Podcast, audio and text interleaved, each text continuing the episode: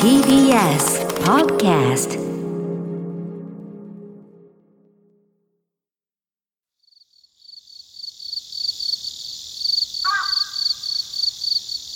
桂宮治。これが宮治でございます。受話器を持ってダイヤルを回す。長電話しているとつい電話のコードに指をくるくる。あれ？お母さん電話カバーまた変えたの？このケロヨンの柄かわいいねそんな電話がいつしかプッシュボタンになりファックスがつきコードレスに電話には電話電話急げなんてギャグで笑っていた頃が懐かしいな。今日10月23日は電信電話記念日。おはようございます。電話の相手にお辞儀をしてしまう桂宮治です。おはようございます。え、そう、電信電話記念日なんだ。へえ。これすごいですね。台本にね、電話の相手にお辞儀をしてしまうって僕本当にしますね。あれでもしした方が、僕あのその重い感情がちゃんと向こうに伝わるっていう風に思っているから、あの寝そべりながら鼻ほじりながら謝っても僕それは絶対伝わらないってすごく思っちゃうんで本当に腰を90度曲げながら謝ってるな謝る時は特に書店メンバーになりませんかってその去年のねなんかセミが鳴いてる頃に日本テレビさんで言われましたで元日のね1月1日の発表まで絶対誰にも言っちゃダメだぞって。で、それ以降にね、発表された後にこう収録日に仕事が僕は山ほど入ってたわけですよ。土曜日とか。ね。それを全部理由を言わずに断らなければいけないっていう最大のミッションがあって、で、も当たり前ですけどね、今マネージャーさんついてくれて、もう嫌な仕事は全部やってくれてんだけど、本当にね、なんか泥かぶってさ、頑張ってなんか頭下げてさ、いろいろスケジュール調整からさ、いろんなね、ことやってくれてるけど、その当時もう当たり前だけど、た、ただの話し方からさ、一人ぼっちで自分でやってるからさ、もう本当謝るしかなくて、本当に電話の相手にずっと土下座してましたもん。当すいません。本当にあの、これ、もうあの、ちょっと私の方のスケジュールミス、え、な、何が入ってんですか？どこで、いや、どことかそういうんじゃなくて、いや、どことかそういうんじゃなくて、どこの何の現場が、いや、何の現場とかじゃない、本当に先生、もうな、本当にごめんなさい、もうちょっとどうにもならなくて。のありますよね。あ、K さんだ。おはようございます。K さんね、えー、10月23日日曜日、朝5時半、今週も始まりました。桂宮治、これが宮治でございます。ってね。いや、そうだよな、電話。本当にな。電話もうなんか、なんであんな長電話って大好きなんですかね？若い頃ってね。今はすぐ切りたいもんな、電話。うん。で、今はさ、なんか文字じゃないです。メールとかと LINE とか。で、でも今、やっとこうね、皆さんこう、LINE をね、話し家の師匠方も使えるようになって、文字をね、こうやって打って、ラ LINE とかでも結構先輩師匠方と、あの、連絡取り合ったりとかするようになったんですけど、この間テレビ見てたら、今もう若い子たちは LINE は使うけど、文字じゃなくて、音声でやるんですってね。もうさ、先行き過ぎだよ、あいつら。な、じゃあ電話でいいじゃんって思っちゃうんだけど、またそれは違うんでしょ？聞きたい時に、その、単語だけピッピって。いや、めんどくさくない？あの、明日7時ね？送って。また向こうで。分かったよ。7時ね。じゃあ、どこ待ち合わせする？ど、な、やり方わかんないけど、いや、そそういうことなんでしょ？伝言ダイヤルみたいな。伝言ダイヤルってなんか、そう、全然また違うもんになってきてんじゃないもう昭和のやばいやつになってんじゃないですか。伝言ダイヤル。なんかわかんないけど。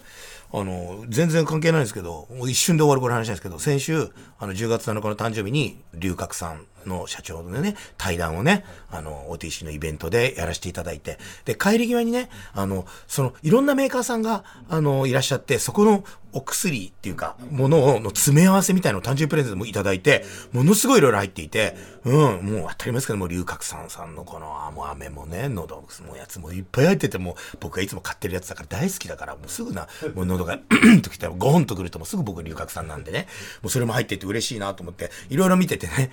で、で、いろんなものがあって、つって、K さんも現場行ってくれたから、なんかちょっとお裾分けじゃないけどね、これ持ってってください、みたいな、やったじゃないですか。で、その中にあの、一軸館長入ってたじゃないですか。で、その話してたらね、驚きですよ。もう50も超えてる T ディレクターが横で、そういえば、しばらく館長してないな。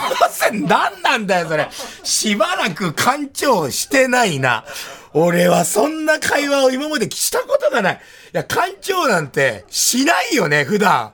何のプレイなの？皆さんごめんね、朝の5時半から。いやー、俺、しばらく干潮してないな。いや、すごいよ。多分、そういうプレイが好きなんじゃないの。朝5時、また、またリスナー減ったよ、これで。ボソッと独り言でしたよね、あれね。いやー、驚いたな。いや、でもね、こんな話ばっかりしてるわけじゃない。プロデューサーが頭抱えてたけど。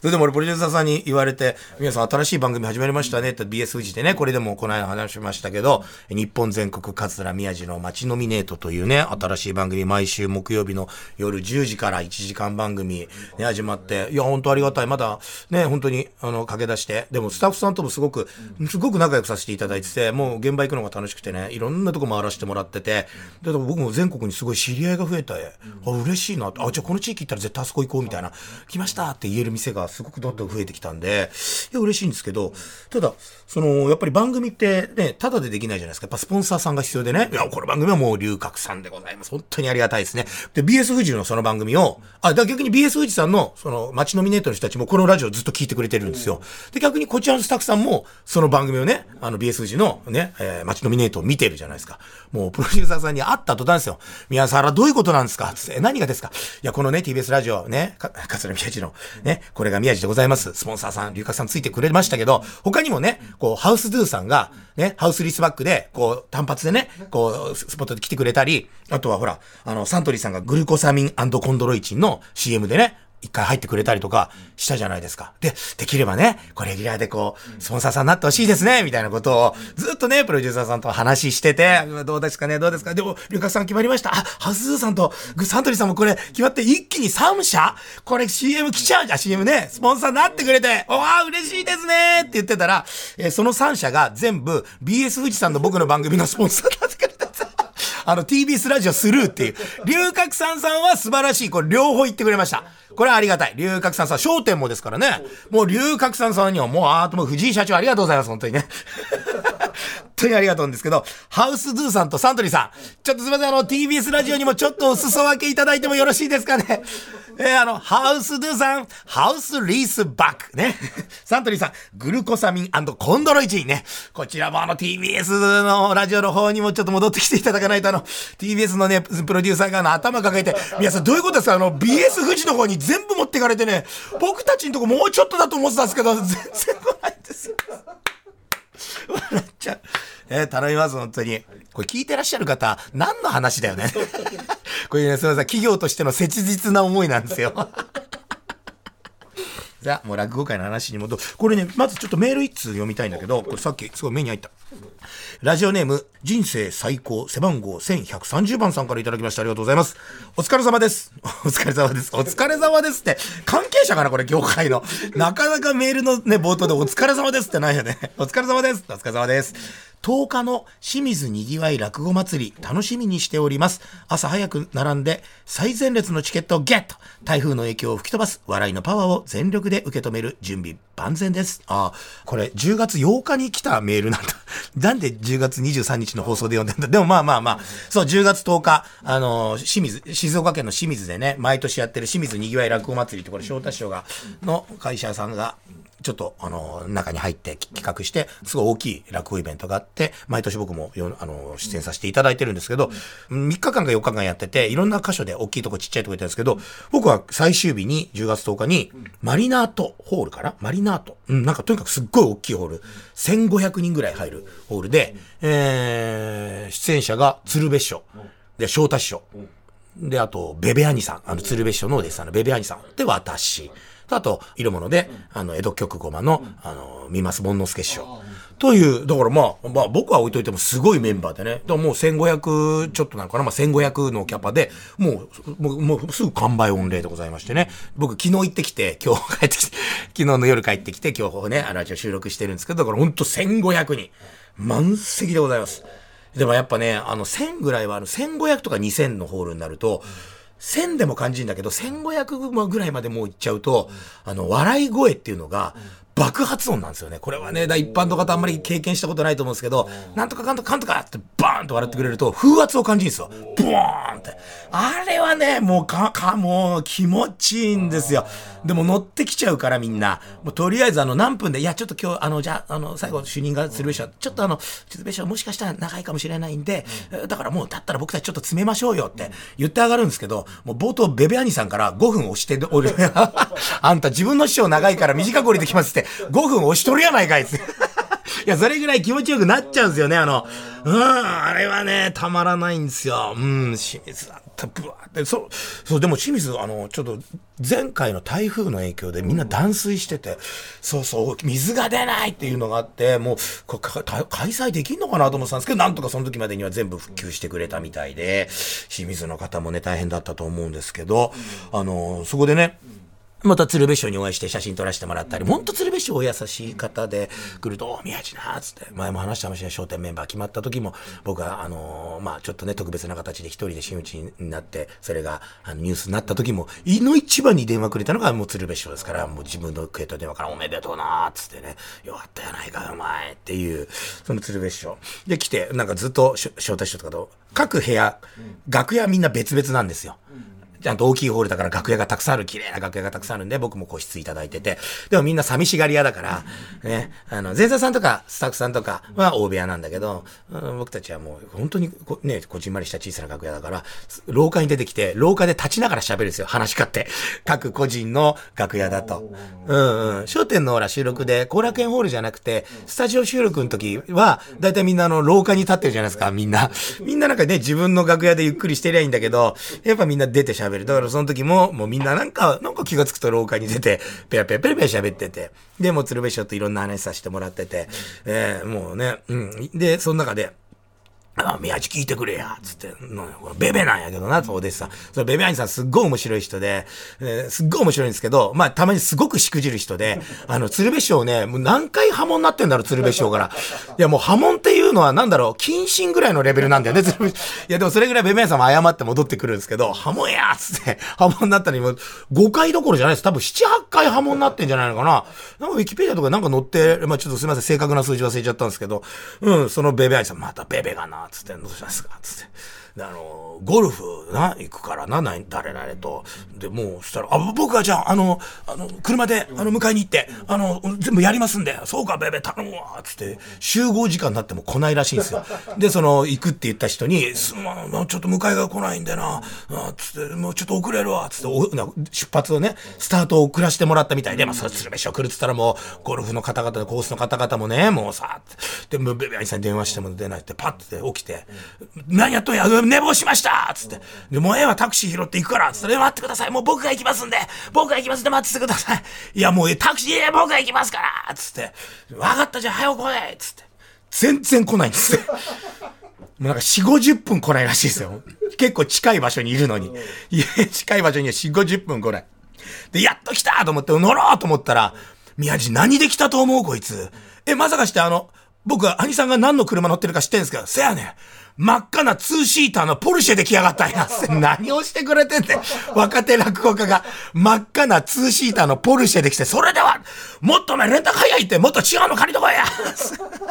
二人で、鶴瓶師匠と運転してるのがベベベさん、おっさん二人で真っ赤なツーシーターで、ゴルフ場まで行く間、延々1時間以上小言だったっつって。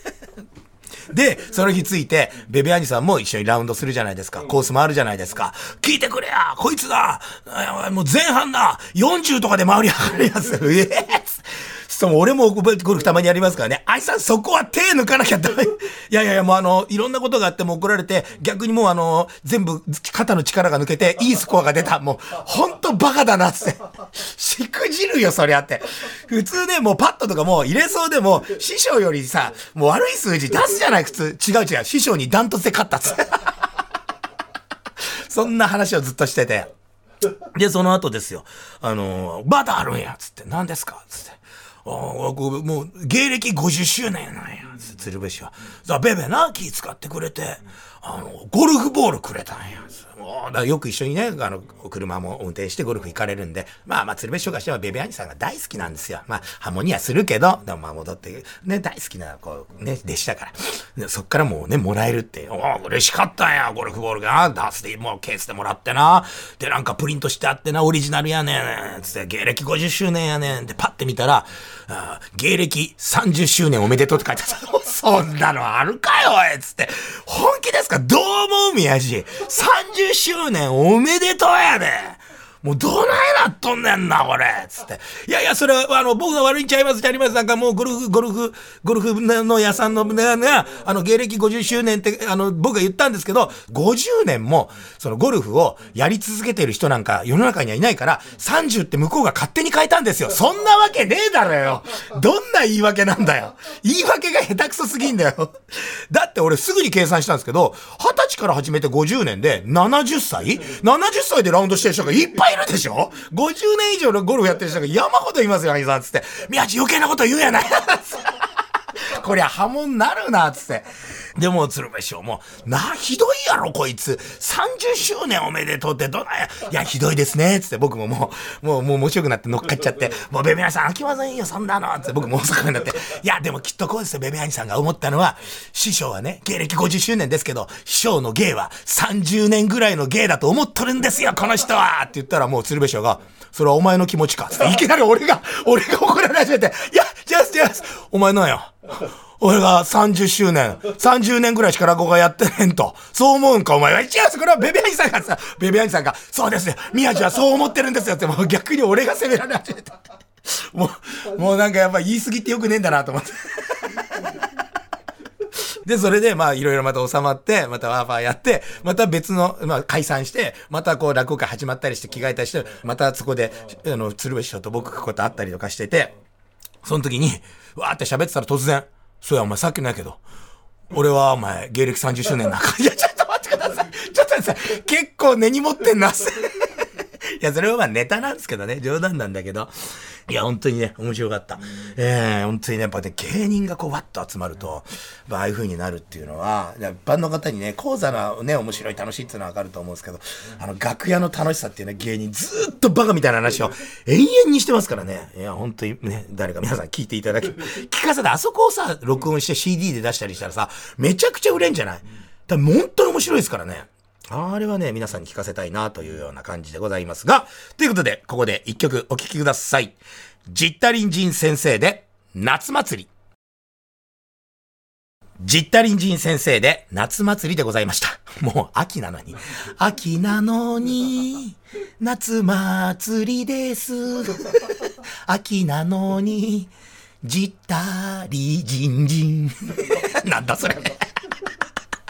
秋なのに夏祭り。いや、これね、あの、うちの次女のりさきちゃんが、今、金管バンド、学校のね、入ってて、うん、で、あの、トロンボーン吹いてるんですけど、なんか課題曲っていうか、これもやってて、なんか、うん、なんかそんな話をしたりとか、こういう練習してんだって聞いて、あ、じゃあ、じゃあちょっとラジオで流すわ、って言って。どんな家庭内ベタベタ、家庭内のことを、あの、放送に持ってくるって。いや、で、これね、私もやると、私ね、あの、トランペットを買ったんですよ。うん。ここでも話しましたっけ？トランペット。話してないですよね。僕ね、トランペット買ったんですよ。で、なんで買ったら、翔太、翔太師匠に、ちょっとまあ、翔太メンバーになって、で、ほんと僕3ヶ月とか4ヶ月とか、ほんと休みないんですよ。ずっと、特に10月1日2件3件、4件の日も、いや、ありがたいんですよ。それは本当ありがたい。そんな状況にさせていただいた、本当にもう皆さんのおかげ。で、これは、ただやっぱ体力的に精神的にちょっとこう、で、なんか僕趣味っていうのもないし、子育てっていうか子供と一緒に遊んだり、飲んだり、飲んだりっていうか子供の顔見ながらね、家で食事したりとか、ご飯食べ行ったり、あとはもうお酒飲むぐらいで、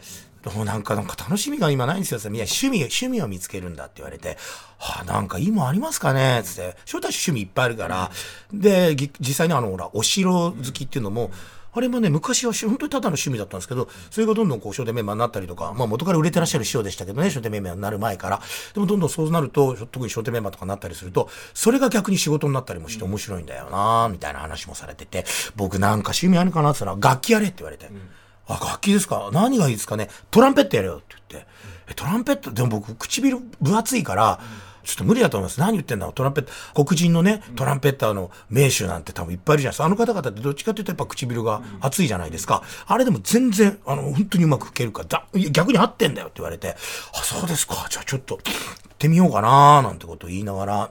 じゃあ買ってみようかなっつって。で、あの、招待賞とか小遊三賞って、あのー、夏、浅草園芸ホールで、必ず浅草の上席、1日から10日まで、あの、ニューオイランズっていうね、あの、バンドをやっていて、で、翔太師匠がトロンボーンで、小遊三師匠がトランペット。で、あとね、あの、いろんな方々が、えて、今、コスミ姉さんが、あの、ピアノをやってて、で、昔はね、うちの一門の新之助師匠っていう方がやってたんですけど、まあお亡くなりになっちゃったんで、えで、琉球師匠が、番長だったから。なんかちょっと、僕はちょっと楽器に詳しくないんで、会ってなかったらごめんなさい。えーうちの事務局員が、えーベースやったりとかっていうのをやってて、でそれにお前で出ればいいんだ、お前やって。それでメンバーになったんだし、えー、でも楽器なんかそんなうまくいきますかね ?1 日5分やれば絶対うまくなんだよ。つって、わかりました。つって。じゃあ僕、買おうかな。どうしようかなって言ってたら、翔太師匠が、あ、じゃあ俺の知り合いで、あの、あの、絶対ね、あの、くれるって言う、あ、でも、買った方がいいか？って言って、そうです、僕も、買った方が本気になると思うんで、じゃあ買いますって言って、文化放送の西川彩乃っていうアナウンサーがトランペットを実際企画で、あの、文化放送のやつ、YouTube に載ってますけど、吹いていて、で、僕ね、毎日ラジオやってるから、西川に相談したら、じゃあ私ちょっと、あの、一緒に行きましょうよ、つって。えーで、ヤマハの、あの、銀座店、あの、機関店みたいな結構大きい、すごいのがあって、そこの楽器売り場に一緒に来てもらって、で、店員さん呼んで、もうどうやって楽器なんか選んだことないじゃないですか。どうやって選べばいいんだろうっつって。でもあいつはやっぱ詳しいから、いろいろ聞いてくれて、うん。で、店員さん、男性の方だったんですけど、いろいろこう、初心者で、ないないで、もうこうでって言って、まあ多分僕だと分かってくれてて、あ、そうなんですか、つって。で、2個こう、17万円ぐらいのと、35万円ぐらいのとかを、こう、もうちょっともう最初からもう気合い入れよう、つって。で、試し吹きみたいなのして、で、トランペットって音出るまで結構大変らしいんですけど、僕一発で、本当に、ペペペペペペペペペペペペペペペとか出たんですよ。そしたらもうあの、店員さんもドン引きして、そんな吹けるんですかつって。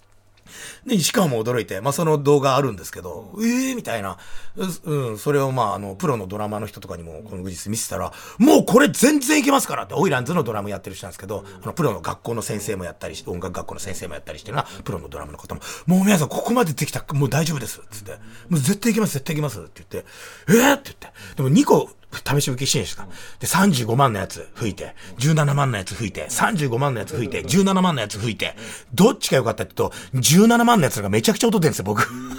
で、それを小遊三師匠に動画を見せながら、あの、商店の収録の楽屋のとこで、ほら、僕17万の方が全然音出るんですよ。さ、宮治お前な、唇が安っぽいんだよって言われて、うるせえこの野郎と思って、小遊三師匠大好きで、すっごいね、素晴らしい人だけど、うるせえこの野郎って言って。17万の方が口に合うな、っつって。そうそう、それで、こう今、トランペットをね、まだ買っただけで、買ったんですけど、まだね、そんな全然忙しいし、できてなくて、家にだから埃かぶってるんですけど、うん。どいや、そう。でね、あの、ミュートって言って、パカってつけると、あの、家の中で全然あのー吹ける。もうテレビの音より小さいぐらいの感じで吹けるんで、で、今すごくてそのミュートってパカッとつけるのに、乾電池のついてる変なボックスみたいなのつなげて、えー、ジャックをイヤホン挿すと、その音がリアルに耳に来て、ちゃんと演奏してるように聞こえるってやつも、で、それ買ったんですよ。それだけでも2、3万するんですよ。うん。だからそれ買って、であと一式掃除道具とか、もう全部買って、なんか油とかみたいなのも買って、今やってるんですけど、ただね、そのミュートつけると、すごいやっぱ息がつけない時に比べて強く吹かなきゃいけないから、あれ苦しいですねって翔太師匠に言ったら、らミュートはまあれ普通のもっと安いので全然良くて、逆にあれはね、よく聞こえるからな、つって、いやでもと、とにかくでもミュートつけると、なんかもう息がすごく大変で、全然吹けないんですよねって言って、いいんだ、それで慣れとけば、取った時に楽に吹けるからって言って、あ、野球選手がバッターボックス入る前に、あのバットに重りつけて振って、